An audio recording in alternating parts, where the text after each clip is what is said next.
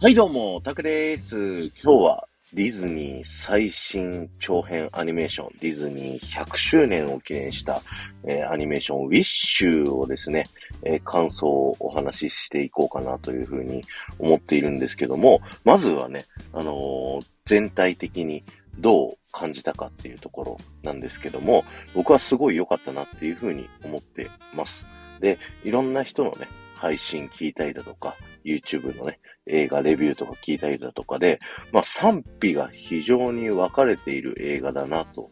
いうふうに思ったんですけども、そんな中で僕がね、すごい良かったなっていうふうに思ったところを喋っていこうかなというふうに思っておりましてですね、えー、まずね、一番最初、あ、この、すいません、ネタバレありでやっていきますので、よろしくお願いします。まずさ、一番最初にさ、あの、本を開くところから始まるの、まず最高じゃない？ディズニーの初期のね、えー、長編アニメーションはですね、えー、いつもこの本を開くところからね、えー、物語が始まるというところがありましてですね、え非常にね、なんか昔の作品へのリスペクトというものを感じたなと。おこういう感じで来たのねっていうのね、まず始まりました。で、物語の舞台はですね、ロサスという、えー、国が舞台になっておりまして、こちらの国がですね、願いが叶う国というね、えー、設定になっております。えー、この国の王様がですね、マグニフィコ王と言いまして、えー、マグニフィコ王はですね、えー、自分が小さい時、幼少期にですね、えー、国を追われる、まあ、悲しい不幸がありまして、で、そんな思いをさせたくないということで、独学で魔法を勉強して、えー、自ら、え、王国を作りましたと。で、いろんな人のね、願いを、え、月に一回叶える。その代わりに、えー、18歳でみんなね、願いをマグニフィコーに預けて、で、その預けた願いは、えー、自分はね、預けたら、えー、忘れてしまうっていう、はい、そんな設定のストーリーになっておりまして、で、この物語の主人公、アーシャはですね、えそんな、え夢が叶う国、えこのロサスがすごい大好きな少女で、で、マグニフィコーの弟子になりたいと。願っている。自分も魔法使いになってみんなのね、願いを叶えるということをやりたいと思っている女の子が主人公になっております。はい。なのでね、まずは、アーシャが、えー、この自分が大好きな国、ロサスってどんな国なのかっていうね、えー、ようこそロサス王国へという歌から始まるんですけども、この歌がまずいいよね。あの、美女と野獣の朝の風景とか、アラビアンナイトとか、ディズニーのね、オープニングらしく、えー、この世界はこんな世界観だよっていうのを説明してくれる歌から入るんですけども、これもね、またいいんですよ。で、そこからね、アーシャは、その、国の王様、マグニフィコ王様の、あの、弟子になるための面接試験を受けに行くんですよね。まあその道中でね、アーシャの友達、7人のね、友達が出てきまして、その7人の友達は、まあ7人の小人をね、こう、オマージュしてる感じで、性格もそれぞれ似ててですね、あの、名前も、えー、7人の小人の頭文字それぞれ全員取ってるっていうね、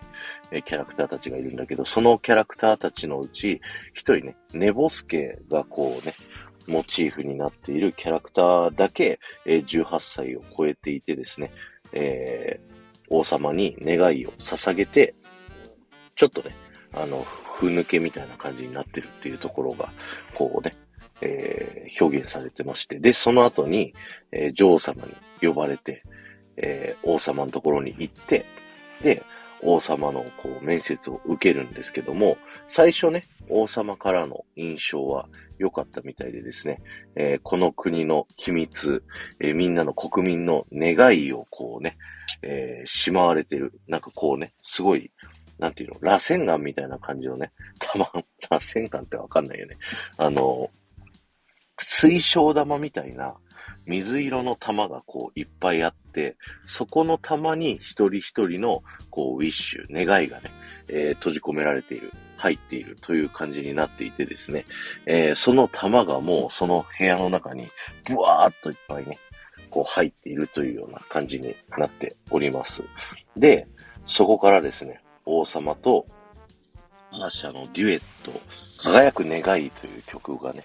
こう、流される、歌われるんですけども、えー、それもまたね、すごいデュエットなんですよ。なんかこう、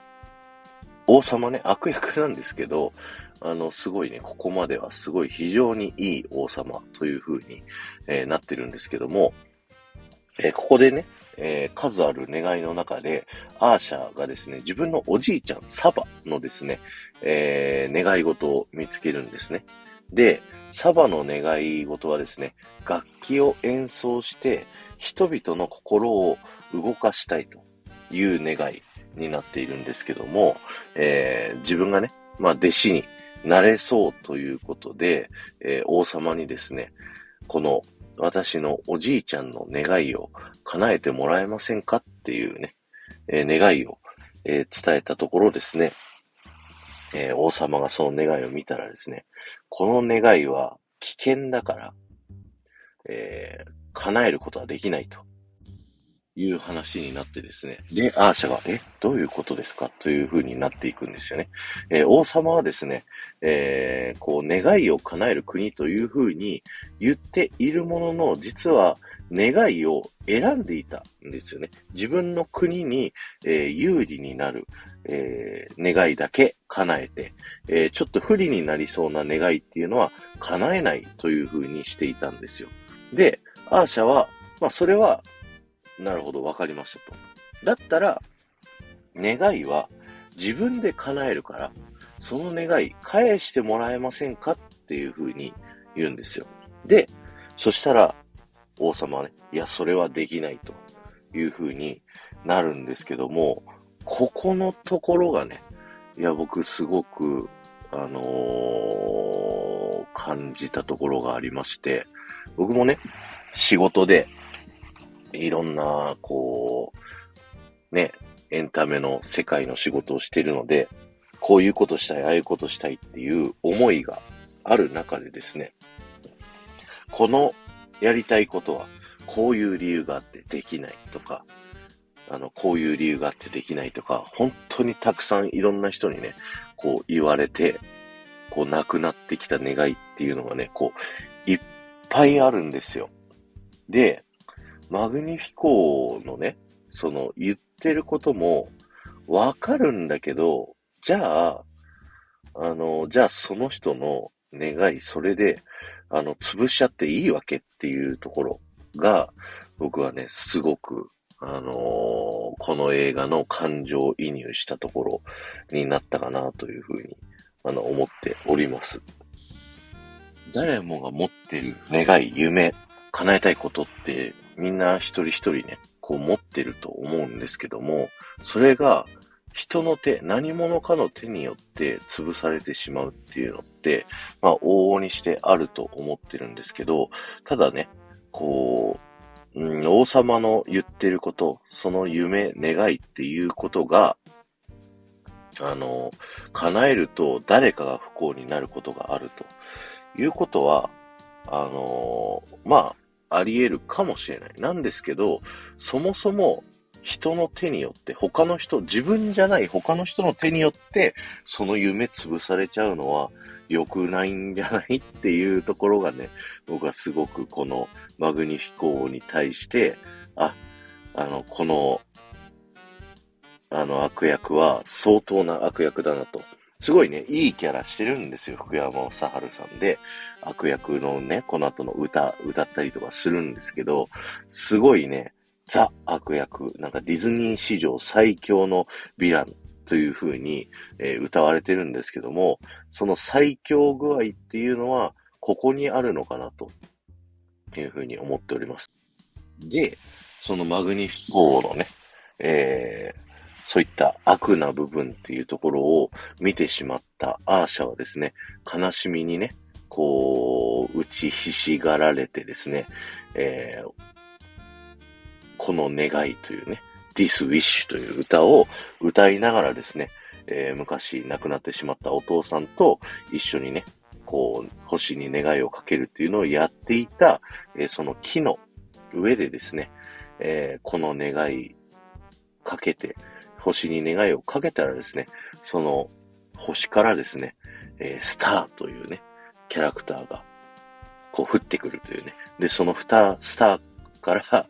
え、出てくるですね、こう、金色の魔法の粉を、えー、かかったりとか食べたりとかすると、いろんな不思議なことが起こって、で、そこで、こう不思議な力を得たアーシャがマグニフィコーと戦っていくというね、はい、そんな大まかなストーリーに、えー、なっているんですけども、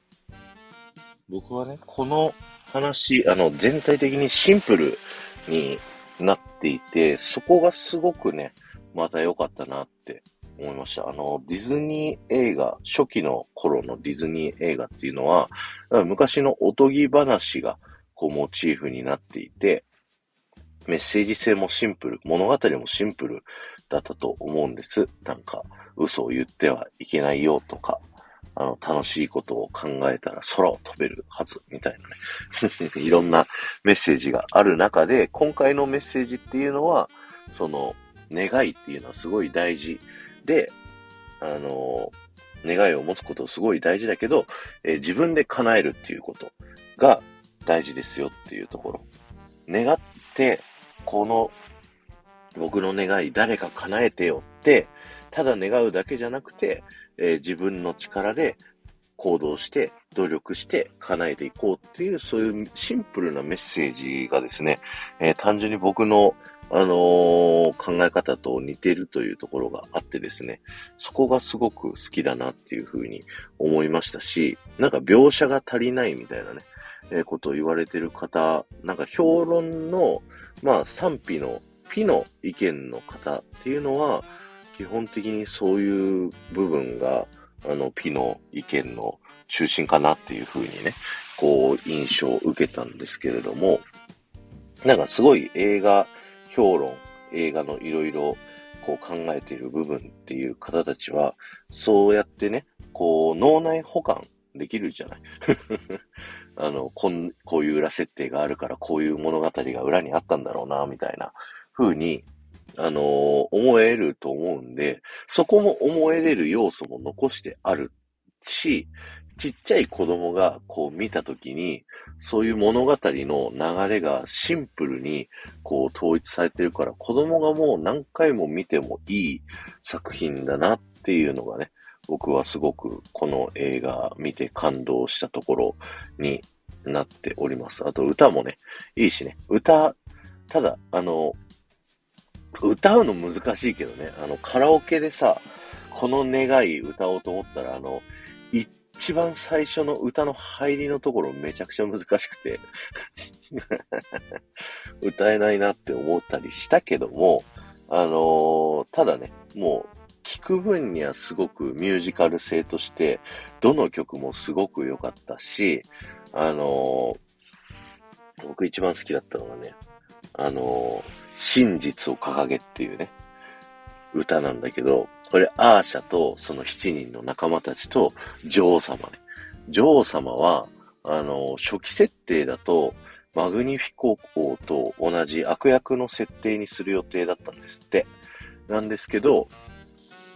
途中で路線変更されてね、アーシャたちの理解者となって、こう国を救うために一緒に頑張ってくれる味方になったという風になってるので、こうみんなでね、一緒に歌うんですけども、この歌はね、もうムーランの闘志を燃やせ、みたいな感じで、戦いに行く時の歌になるんですけども、僕もうすっごい、これもすごい好きでした。本当にね、いい歌いっぱいありますね。飛ばしちゃったけど、あの、スターがさ、出てきて、いろんなね、キノコとかにこう、金色の魔法の粉をかけて、あの、動物たちが喋れるようになったりとか、キノコが歌えるようになったりとかするときの、あそこのね、歌もすごい好きで、なんか、すっごいディズニーアニメといえば動物がこう歌って踊るみたいなところだったりすると思うんですけど、そこもあったりとか、花やキノコが歌うっていうのがね、不思議の国のアリスみたいな、えー、そんな世界観だったりとか、もういろんなディズニー映画のオマージュっていうのがね、すごく散りばめられてるんですよね。なんか、ディズニー映画って、ところどころオマージュだったり、隠れミッキーだったりさ、いろんな隠し要素がいっぱい入ってるっていうのが魅力の一個だと僕は思ってるんですけど、もうこの映画はそれがもう、ふんだんにふんだんに入れまくってて、だからストーリーをまず楽しむっていう、あの、1回目見るのと、そのオマージュを探すっていう2回目をね、こう見て、2回じゃ足りないの、もう3回も4回もね、何回も見て、ここはここのオマージュだろうなっていうのが、めちゃくちゃいっぱいあるんですよ。で、その、えー、誰もがスターのね、歌のシーン周辺だと、あの、うさぎがね、足をバタバタさせるんですけど、それはね、バンビのトンスケっぽい感じだったりだとか、あと歌ってるね、キャラクターの中に、あの、バンビと、ジョンって呼ばれてたクマね。あれは、ロビン・フッドのリトル・ジョンのね、あの、クマのキャラクターがいるんですけど、そのジョンがね、モチーフになってたりとか、あと、真実を掲げのところでも、あのー、みんなでね、棒を持って、あのー、ヤギのバレンティノが吊り下げられてるみたいな、吊り下げられてたかな上に乗ってたかなあの、そんなシーンがあるんですけど、これはね、ロブ、あの、ピーターパンの、あの、インディアンに捕まったロストボーイズたちのこう、モチーフになってたりだとか、もう本当にいろんなところにですね、オマージュがあって、それをね、一個一個これは何っていうのをね、こういう配信もやりたいよねって思うぐらい、何回見ても、もうすごかった。本当に面白かったですね。はい。っていうところがあって、最高って思った映画だよね。で、なんかね、こう、あえてこの映画って薄味にしてるというか、あの、シンプルな話にしてるんですって。一番最初にね、あの、書いたっていうストーリーだと、もうちょっと複雑でですね、さっきもちょっと言ったけど、えー、王妃様も悪役で、アーシャは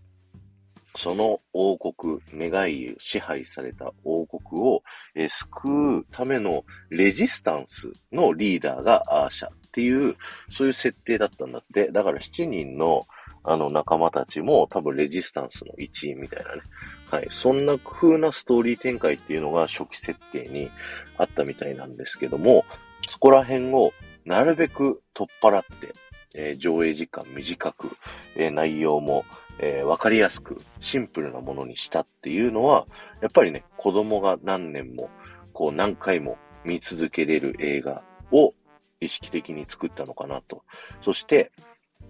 えー、何年も何年も残る物語というのを作ったのかなというふうに思っております。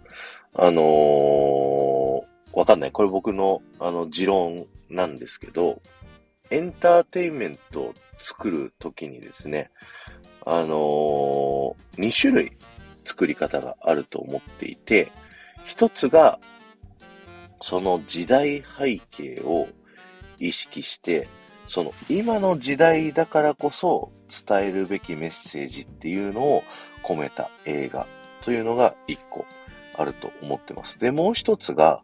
こう、普遍的なメッセージ、シンプルなね、メッセージをこう、伝えることによって、えー、いつまでも残る映画を作ろうというふうに、えー、なっているというふうに思ってまして、僕はこのウィッシュっていうのは後者になるのかなというふうに思っております。で、昨今、いろんなね、こうエンタメたくさん出てくる中でですね、あの、爆発的にヒットするものっていうのは、前者なイメージが僕はあって、こう、アドのうっせぇわとかね、イカゲームとか、あの、その今のこの世界の、えー、国民性、えー、みんなこうね、ちょっとしんどい状況になってるみたいな時代背景にこう乗っ取ってエンタメを作るってなると、その時代ではものすごく爆発的にヒットするけども、えー、その後、こう、歴史の中でね、こう振り返れない。だいぶね、こう時代、時間が経ってから改めてそれを見ると、全くこうね、時代背景と合ってないものになってしまうというふうに思って、そのエンタメのこうヒットのね、えー、移り変わりがすごい早いっていうふうに言われてる原因ってここにあるんだなと僕は思っていて、なんだけど、うんと、何？アンパンマン、ドラえもんとかさ、そういうメッセージ性はすごくシンプルなもの。あの、単純なものっていうのは、ものすごくね、こう長く続くエンターテインメントとして続くと思うんです。だからこそ、ウォールト・ディズニー・カンパニーっていうのは、100年続いたエンタメ企業になってると思うんですよ。あの、他に100年続いたエンタメ企業ってあるかどうか僕は知らないんですけど、そこをやるって本当にとんでもなく素晴らしいことだなと思っていて、かつ、そこで戦えるっていうのも、ものすごいことだなって思うんですよ。だから、今、その、なんていうの？直近の売り上げとかでは、あの、悪いっていう風に言われてて、ウィッシュもね、あの、ここ最近のディズニー映画も全部赤字だという風に、まあ、言われてますけども、眠れる森の美女だったりとか、ファンタジアとかだったりも、えー、当時はですね、あの、公開当初はですね、大赤こいてるわけなんですよ。なんですけど、普遍的なエンターテイメントというものを真っ向勝負で作ってるからこそ、ずっと長年ね、こう愛される。そう、例えばジブリとかもね。そうだよね。あのー、トトロとかさ、魔女の宅急便とかナウシカとかさ、いつまで経ってもこう、廃れないっていうエンターテインメント性っていうのかな。っていうものがあったりするじゃないですか。ということを考えると、僕はウィッシュはね、その、描写が足りないとか、薄味だったとか、いろいろ言われるかなと思いますけど、じゃあ、100年後でもう一回ね、えー、考えたときに、ウィッシュっていうものが、まだもしかしたら生きてるっていうのが、あり得るんじゃないかなっていうのを思って、そう思ったときに、うわぁ、ウィッシュってすげえ作品だなっていうのを思った。うん。ださ、できないんですよ。そういう王道で勝負するって、今の時代さ。なんかこう、みんな王道に慣れちゃって、変化球を求めてて、で、エンタメ作る側の人間も、一個一個ね、こう失敗は許されないんですよ。こう、全部それが飯を食うためにエンタメ作ってるから、一回でもミスるともう次の作品のね、制作費が確保できないから、あの、ちょっと時代背景とかね、今の時代にこう、合わせたいとか、有名なタレントさんを呼んで、えー、もうなんかその、ヒットさせないとなくなってしまうっていう、そんな世界観で戦ってるから、そういうヒットするものっていうのを、えー、攻め続けないといけないっていう風になってる中で、あんだけね、ディズニー、あの、超巨大資本がこう、あるわけですから、王道でね、勝負できるっていうのが、すごく羨ましいなと。同じエンタメを作ってる、あのー、世界の人間として、すごく羨ましいなと思った。やっぱり僕が営業だから、あの、お客さん、お金払ってくれるスポンサーさんがいて、そのスポンサーさんに配慮したエンタメしか作れてないわけなんですよね。だけど、あの、本当は王道度直球のすごいね、こう、何、シンプルなメッセージで、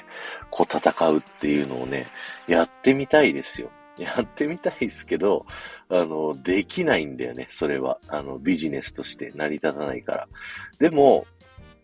そんな中で、そういったことをできるね、ディズニーっていうのは、こう、まだまだ捨てたもんじゃないなっていうのを僕は感じ、ウィッシュを見て、え感じたっていうね。まあ、最近ちょっとミラベルとかストレンジワールドとか、そういうところは僕は正直そこまで好きじゃなかったってね、あの、配信とかでも過去に喋ったと思うけど、そういうシンプルな王道ストーリーではなく、ちょっと外す。あの、ディズニーとしても、昔のね、そのただ願いを、星に願いをかけていれば、それは叶うみたいなね。あの、そういうメッセージを否定しかけてた時に、改めてそのウィッシュの、えー、世界観、願いっていうのが大事で、自分で叶える、自分で努力して叶えるっていうことも大事っていうことがですね、僕の自分の生活してる中のいろんなね、こうやりたいこと、えー、夢を、こう否定されても、そこに負けずに自分の力で叶えていこうっていうね、そこがすごく自分に刺さったので、ウィッシュが面白いと思いました。えー、皆さんの意見もぜひ聞かせていただければなというふうに思っております。